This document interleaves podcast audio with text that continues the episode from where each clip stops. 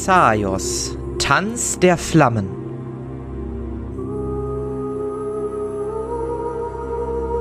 Zenitas Vorgeschichte.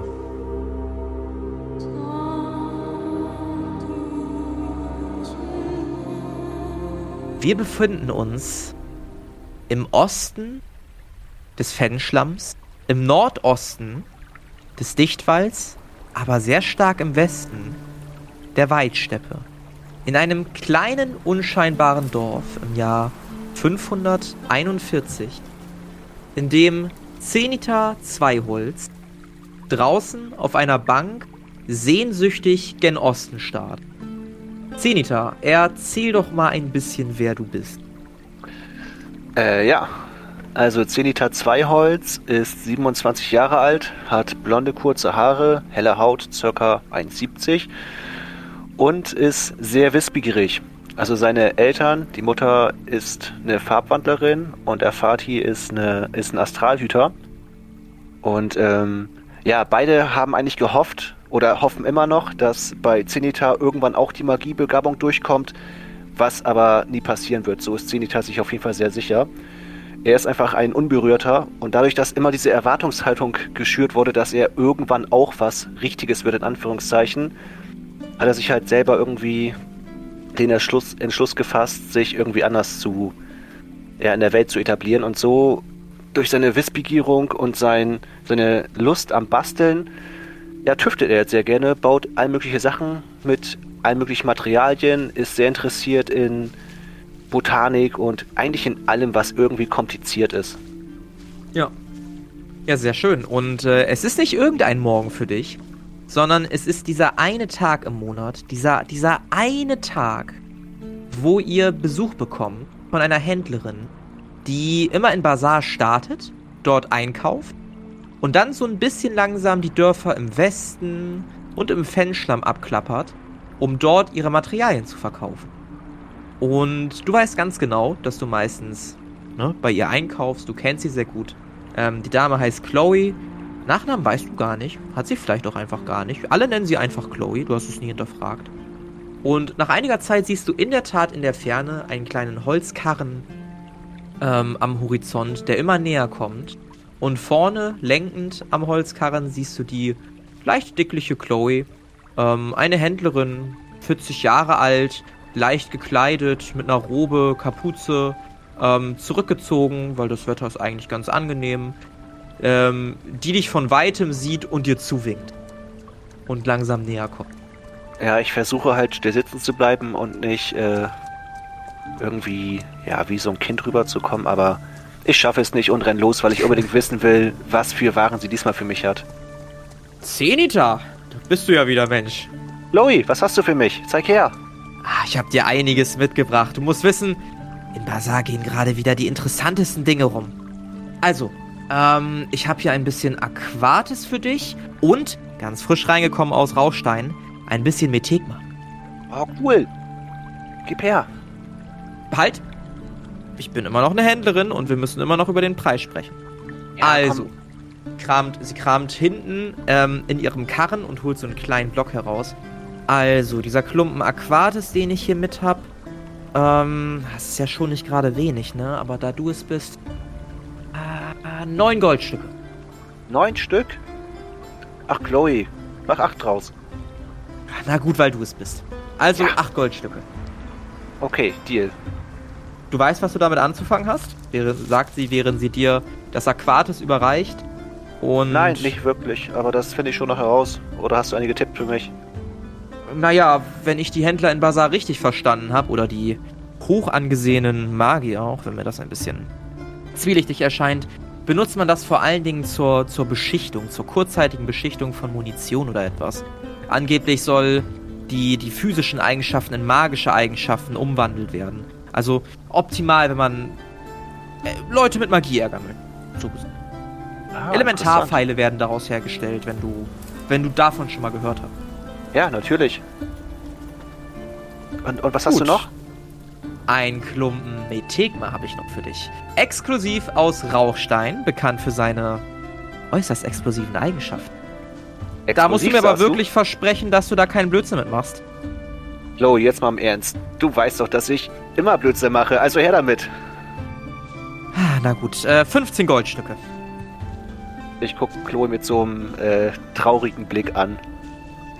Na gut, 13 Goldstücke. Okay, Deal, hier. Du machst mich noch arm, weißt du das? Und sie überreicht dir auch den Klumpen Metegma. Beides befindet sich jetzt in deinem Inventar und aus beidem kannst du Dinge machen. Sa- Sagen wir es mal so. Perfekt. Ja, willkommen bei, bei Metalle, ne? Xaios. Äh, ja. Sind beides, Okay. sind beides Metalle. Ja, Metalle vielleicht nicht. Ja, doch Metalle, Steine. Irgendwo so in, in, in die Richtung kommt das. Okay. Also Aquatis, nur eine Legierung, da kannst du keine kompletten Waffen draus machen. Metegma an sich ist dadurch, dass es beim Aufprall explodiert, jetzt nicht unbedingt dazu geeignet, das mit, mit, mit einem Hammer, mit einem Schmiedehammer irgendwie zu einer Waffe zu schmieden, ne? Weil dann Ah, das- wird das sowieso sofort um die Ohren fliegen. Das wird noch lustig. Oh Gott, oh nein. Willkommen bei Xaios, Tanz der Flammen, wo äh, Zenita versucht, den Spielleiter zu brechen, indem er irgendeine Scheiße baut. Das wird großartig. Oh Gott. Komm, Chloe, du hast doch noch mehr. Naja, ehrlich gesagt war's das. Die Lieferketten sind momentan ein bisschen schwierig. Es scheint mir fast so, als ob, naja, der normale Zustrom aus Rauchstein, aber auch aus Edel ein bisschen abzuebben scheint. Als ob sie ihre Handelsgrenzen schließen? Hey, weißt du mehr darüber?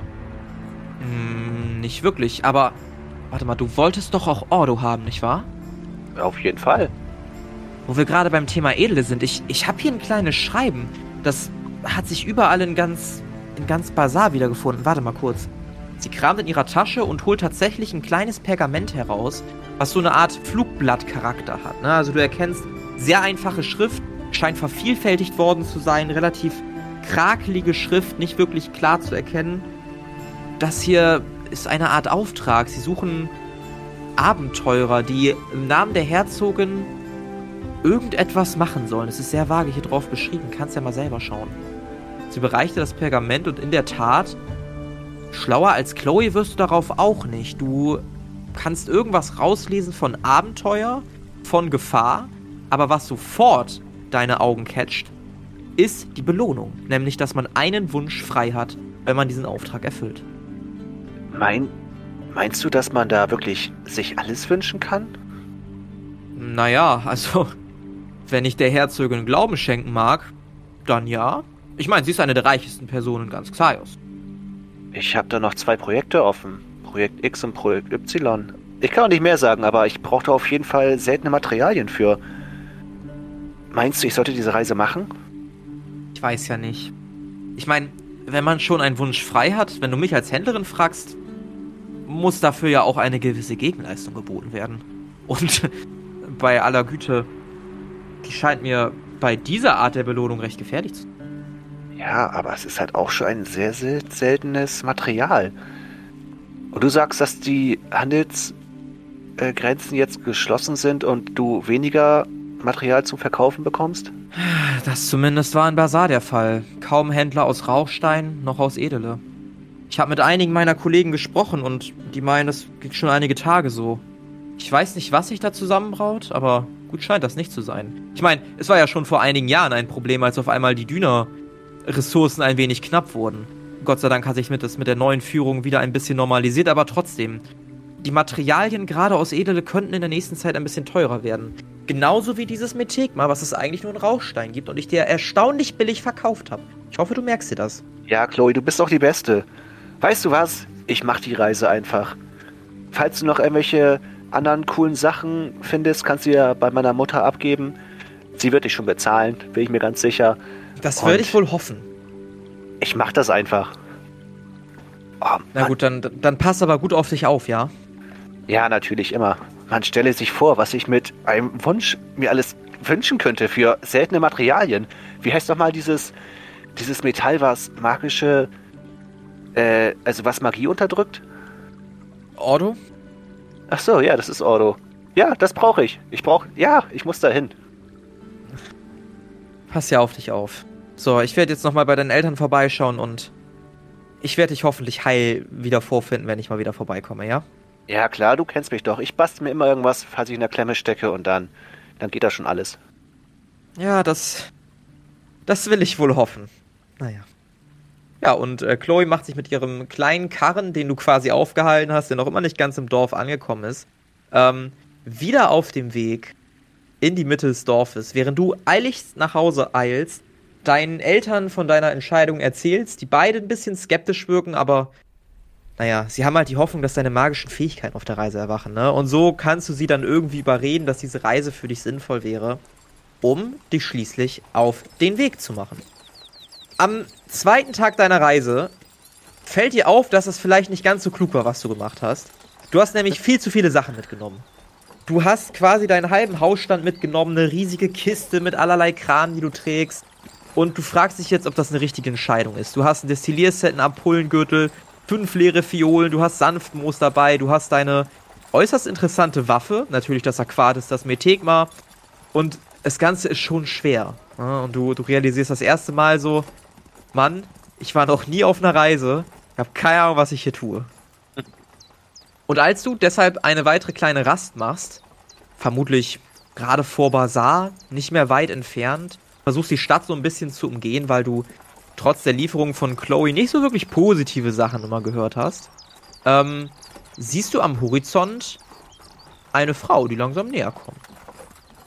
Ähm, du siehst, sie ist einfach gekleidet, trägt eine braune Robe, ähm, die sie locker um die Hüfte gebunden hat.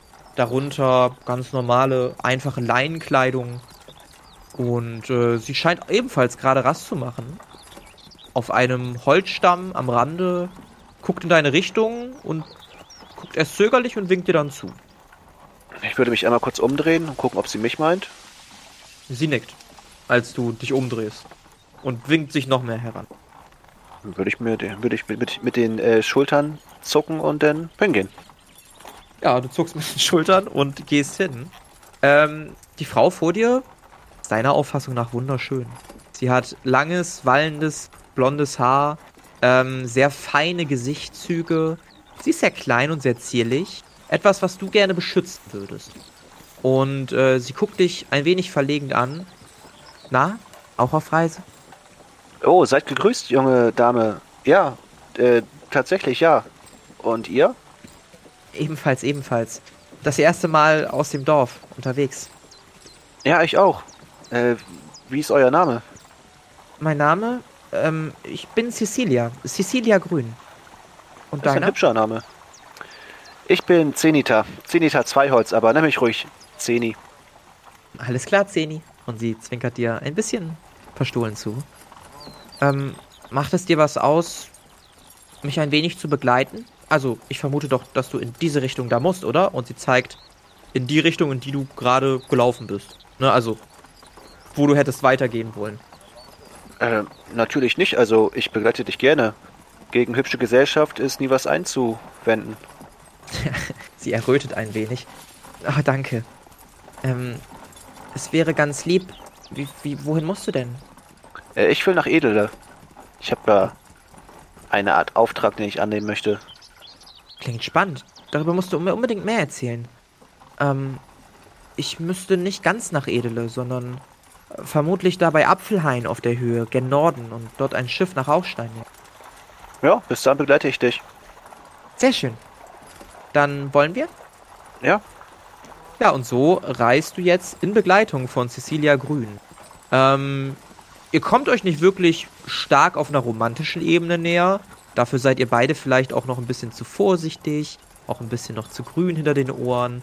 Aber man merkt schon, dass da eine gewisse Spannung zwischen euch ist. Also irgendwas, irgendwas ist da, so ein kleines Knistern. Und so sitzt ihr abends oft zusammen, sinniert über den Sinn des Lebens und was da draußen noch wohl alles ist. Und äh, eines Abends beginnt sie dir ein wenig von sich zu erzählen. An einem schönen Lagerfeuer. Es ist ruhig. Es ist absolut nichts anderes zu hören, außer dieses Lagerfeuer und dieses schöne Knistern. Weißt du, ich bin die Einzige in meinem Dorf, die magische Fähigkeiten hat. Ich bin eine Blutbesudelte. Also ich kann. Ich kann Dinge, die andere nicht können. Und. Naja, das fühlt sich ein bisschen komisch an. Ich habe manchmal das, das Gefühl, dass ich außergewöhnlich bin. Alleine. Das klingt faszinierend. Wie, wie äußert sich diese, diese Besudelung? Ich habe schon oft davon gehört. naja, es kostet mich ein bisschen Anstrengung, aber sie zeigt auf eine Fläche vor euch. Eine karge, triste Fläche, keinerlei Pflanzen. Sie zeigt auf die Fläche und plötzlich wächst da ein kleines Blümchen langsam nach oben, öffnet die Knospen Ich und wächst immer weiter. Ich würde sofort hinrennen und gucken, was das für eine Blume ist und voll begeistert sein. Naja, das ist meine Fähigkeit. Ich kann Pflanzen wachsen lassen. Ich meine, es ist jetzt nicht besonders toll oder, oder, oder krass oder so oder. Hey, das ist atemberaubend. Du kannst einfach Leben erschaffen. Dankeschön. Erkenne ich, was für eine Blume das ist? Eine schöne. Ich habe mir, ich hab mir jetzt nicht überlegt, was für eine das ist. Ähm, Das ist ja sag- eine schöne sagen Blume. Wir, sagen wir, es ist eine, eine, machen wir was Spontanes, eine rote Frühlingslilie. Hat die zufällig irgendeinen komplizierten lateinischen Fachausdruck? Oh, ich hasse dich so doll, ne? Ja, ich muss halt auch irgendwie schlau rüberkommen. Ähm, ein was? Äh, äh, das ist, das ist eine rote Frühlingslilie. Sie ist wunderschön. Dankeschön. Aber, naja, in meinem Dorf wurde das nicht so wohl geheißen. Du musst wissen, die Bürger in meinem Dorf sind alle sehr gläubig. Sie stehen alle zu den Göttern. Insbesondere Mosira hat es ihnen angetan. Wir haben öfter im Dorf kleine, kleine Tänze und Aufführungen. Und naja, es ist, es ist alles sehr friedlich, aber ich fühle mich ein bisschen fehl am Platz. Und naja, dann habe ich mich auf den Weg gemacht, als ich gehört habe von, von dieser Gruppierung. Von, von dem Kult der Erschütterung. Hast du von denen gehört? Ähm, tatsächlich nicht. Was ist das für ein Kult? Naja, wenn, wenn die Sachen stimmen, die mir erzählt wurden und die Reisenden so erzählt haben und, und auch Prediger, dann ist das eine Gruppierung, die sich ein wenig von den Göttern abtrennt. Äh, Sie sind der Auffassung, dass wir unser Schicksal selber in die Hand nehmen sollten und dass wir aufhören sollten, vor den Göttern zu buckeln und unser Leben in ihre Hände zu legen. Quasi eine Art der Emanzipation von den Göttern. Okay, und da willst du beitreten oder wie? naja, nicht unbedingt beitreten, aber ich finde die, die Ideen, die diese Gruppierung hat, schon interessant und würde mir das gerne einmal persönlich anschauen. So. Soweit ich weiß, ist, haben sie eine, eine große Gruppierung in Kraftrojo, der, der Hauptstadt in, in Rauchstein. Und deshalb mache ich mich da auf den Weg, um mir das mal anzugucken. Klingt auf jeden Fall interessant. Mir geht dieses ganze Göttergehabe manchmal auch auf die Nerven. Du musst wissen, mein Vater ist Astralhüter und ähm, mein, ja, sagen wir es mal Mentor, weil mein Vater ist leider in Rheinkett stationiert und da ist er halt ziemlich oft. Momentan ist er zu Besuch, aber immer nicht lange. Und ähm, Theon, Theon ist ein Astralhüter aus meinem Dorf. Der hat mir vieles beigebracht, aber auch er redet immer von Sapuri hier, Sapuri da und das ist echt nervig. Hast du auch magische Kräfte? Ähm, nee. Nein, also meine Eltern, also meine Mutter, muss ich dazu sagen, ist eine Farbwandlerin und sie denken, dass ich auch noch irgendwann meine magischen Kräfte bekomme, aber ich glaube nicht. Oh, das tut mir leid, dann habe ich dich ja mit meiner Magie die ganze Zeit vollgelabert und Nein, nein, überhaupt nicht. Ich finde Magie äußerst spannend. Ich würde gern wissen, wie sie funktioniert, was im Körper passiert, wie diese Kraft zustande kommt. ach, Aber- das würde ich auch gern wissen. Ja, ich, ich habe halt meine Naturwissenschaften, die mich interessieren und ich, ich muss nicht zaubern können. Ich kann auch so coole Dinge machen. Guck hier und ich würde meinen rechten Arm zeigen, wo meine selbstgebaute Waffe dran befestigt ist. Das ist wirklich eindrucksvoll. Was, was kannst du eigentlich damit machen? Pass auf. Dann würde ich, äh, ja, eigentlich müsste man die jetzt beschreiben, aber es ist so kompliziert. also eigentlich, eigentlich kann man sich das wie so eine ganz große Uhr vorstellen, eine viel zu große Uhr, Ja. wo halt äh, ein Ziffernblatt ist, Mhm. was ungefähr so einen halben Meter Durchmesser hat und ein Zeiger, den ähm, ja vorne wie so ein Eiskugelportionierer. Das ist die treffendste Beschreibung. Mhm. Und man kann halt in diesem Zeiger, der auf 9 Uhr steht, halt vorne was reinpacken und den zurückziehen bis 12 Uhr Dadurch wird eine Feder gespannt und mit einem Trigger kann man diese Feder dann entspannen, sodass dieser Eiskugelportionierer von 12 auf 9 Uhr nach vorne schnellt und damit halt das, was beladen wurde, dem Gegner entgegenschießt. Mhm. Ganz grob mhm. erklärt. Ja, es ist eine gute Erklärung. Ähm, hat das einen lateinischen Namen? Äh, lateinisch nicht, aber einen deutschen Namen. Und zwar habe ich das Teil, oder hat Zenita das Teil Teilchenbeschleuniger genannt. Sehr schön, sehr schön, sehr schön.